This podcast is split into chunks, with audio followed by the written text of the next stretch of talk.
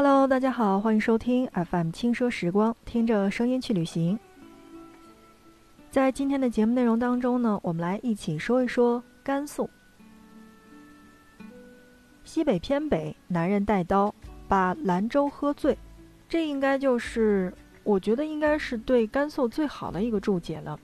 但如果说到甘肃的话，你印象当中的甘肃是什么样子的呢？我印象当中，第一个提及的就应该是拉面。甘肃，一座被黄河贯穿的省份，一座被面条拉过的省份。路经甘肃的黄河水自带牛肉面的汤味儿。要几碗面？肉要不要？蛋和小菜呢？这应该就是牛肉面馆老板的早晨的灵魂三问，一举击退了兰州人民的瞌睡虫。兰州人民的早餐应该就是从磕牛大开始的。说到牛大，就是牛肉面的兰州。或者叫做甘肃叫法。兰州人民磕牛大的这个队伍，应该是从早晨的六点排到了下午的两点，没别的，只为了早点去喝到那口熬了四小时的牛肉汤。在门口点单，换上票子，去选你想吃的面型，有一窝丝、毛细、三细，还有九叶等十种面型去任你选择。你看完了拉面师傅拉面。煮面、盛汤、舀辣子之后，就可以端着一碗热辣的牛大去占空位了。其实这还没完，因为你还得去跑去这个牛肉档口去拿新切的牛肉、茶蛋，还有你要的小菜。肉和蛋滑入到了这个牛肉汤当中，然后趁热的去喝一口这个牛蛋双飞的牛肉面，这才不辜负你早起的大早啊！这个一口牛大下肚。尝到了是一青二白三红四绿五黄，那么明天的早晨也就敲定了，还是可牛大。说到刚才我说的这个一青二白，那我想说的是一青是清汤，二白是萝卜，三红是辣子，四绿就是我们所说的蒜苗和香菜，也包括这个五黄，就是我们刚才说到的面条。对于兰州人民来说。呃，兰州牛肉面只要出了甘肃，远离了黄河水，那就统称为叫做兰州拉面。所以你会发现在兰州其实是没有兰州拉面的，只有兰州牛肉面。而甘肃不只有牛肉面，它面面俱到，万事皆可叠。因为，嗯，怎么说呢？就是甘肃方言“吃”就叫“叠”，不知道我这个发音有没有发的准确哈？如果正在听我们节目的小伙伴当中有甘肃人，或者有甘肃的亲朋好友的话，那么来可以给我纠正一下这个“碟”对不对？因为好像我记得是在甘肃方言当中，这个“吃”就是“碟”的意思。那么对于陇人来说，“碟”比“吃”要更尽兴、更凶猛，也更痛快。在做面和叠面方面，甘肃人下得了硬功夫。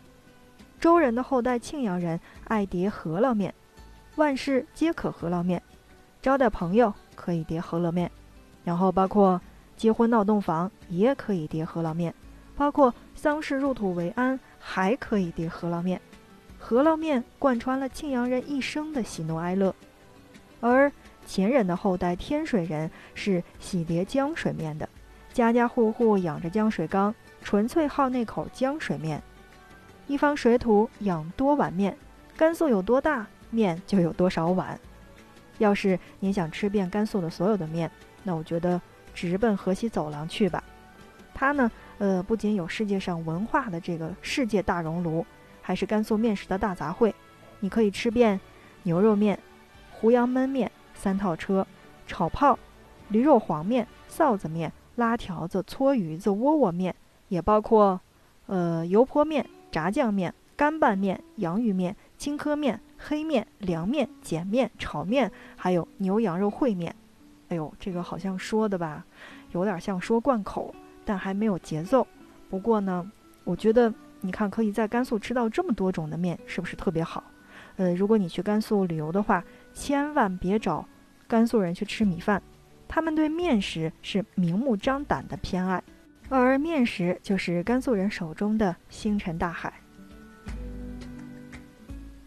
好的，正在收听到的是 FM 轻奢时光，听着声音去旅行。在今天的节目当中呢，我们是一起来跟大家说到的甘肃，来说说这个被面条拉长的省份。呃，不知道正在听节目的小伙伴当中有没有这个亲朋好友是甘肃人的，或者说你已经去过甘肃旅游了，对甘肃还是比较了解的。那或者你是甘肃人吗？那如果是的话，可以来跟我们一起聊一聊你印象当中的甘肃是什么样子的。那或者，呃，你推荐到的好吃的都有哪些？好，听着声音，我们一起继续去旅行。今天说到的是甘肃，刚才呢是说到了甘肃的面，那也就是甘肃的面硬。那我觉得地理会更硬吧。之前呢在微博上看过一个热门的话题，就说湖北到国内的任何的一个省份都最多只需要跨越两步。湖北怎么完成了这种神操作呢？网友就得出了这样的一个结论：说湖北得感谢内蒙古和甘肃，因为内蒙古够大，那么湖北只要经过陕西和内蒙古，就能从祖国的中心抵达祖国的最北的省份黑龙江；而甘肃够长，湖北只要经过陕西和甘肃，那就能从祖国的中心去抵达祖国的西北新疆。甘肃有多长？从经度上来看呢，嗯，甘肃从东到西横跨了十六个经度，那么共计一千六百五十九公里，相当于三个日本的长度。再说的形象点就是，甘肃最东边的城市庆阳到上海，那么也才是一千六百二十公里左右。甘肃也够长。给大部分的省份跨越祖国大江南北的交通带来了更多的是便利，而对于新疆人和甘肃人来说呢，那就哑巴吃黄连，有苦说不出了。一个新疆的学生在西安上学，放假回家跟家里面人打电话说：“哎，已经上车了，快到甘肃了。”然后第一天晚上就说：“啊，已经到甘肃了。”第二天早晨说：“还在甘肃呢，不着急。”然后第三天啊，第二天的晚上说：“妈。”不要那么急，还在甘肃呢。然后第三天早上说：“妈，给我买个烤馕，刚刚出甘肃了。”然后第三天中午说：“妈，开门儿，我回来了。”开个玩笑哈，这是网上的小段子，就是说新疆人为什么去哪儿都觉得特别远呢？是因为甘肃真的太长了，坐车出甘肃都要花上三天的时间。那么在外的甘肃人经常会被问，是不是？经常去敦煌呢，对，这是我们在节目当中要说到的一个问题，就是其实你看，我们印象当中甘肃什么，就是拉面、敦煌，还有吗？好像是真的没有了，只有这两点。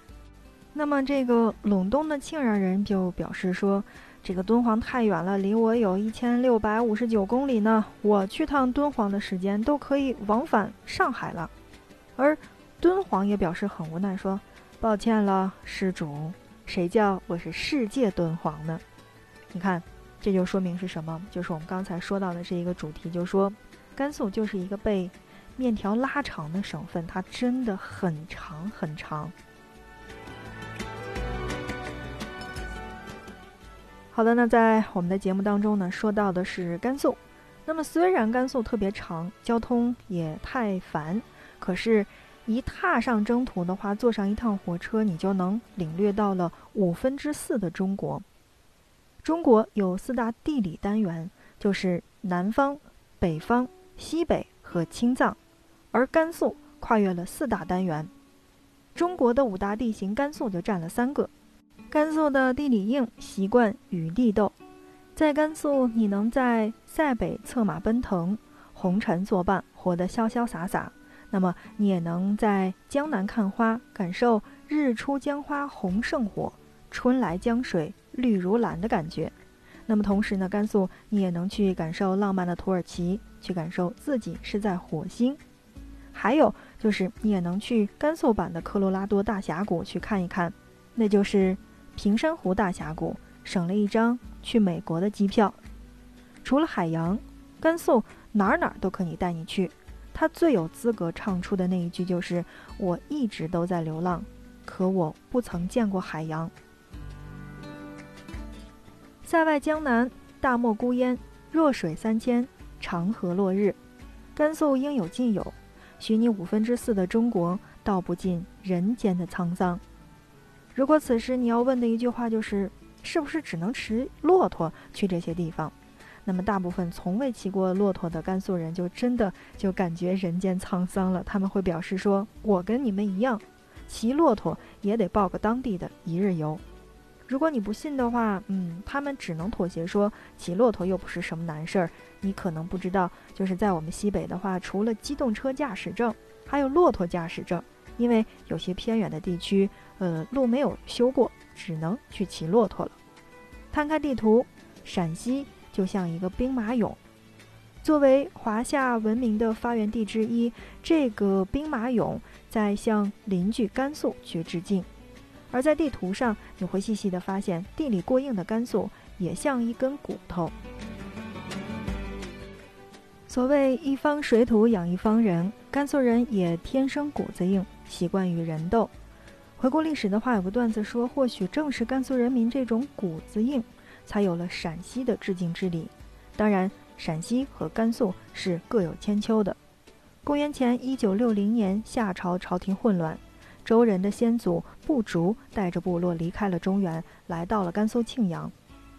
中原的沃野千里，而庆阳是千沟万壑，毫无生机。周人不信命，硬着干，开辟荒地，种田养殖，壮大部落。当羽翼丰满之后，周武王从庆阳出发，讨伐纣王，干掉了纣王七十万大军，建立了周朝。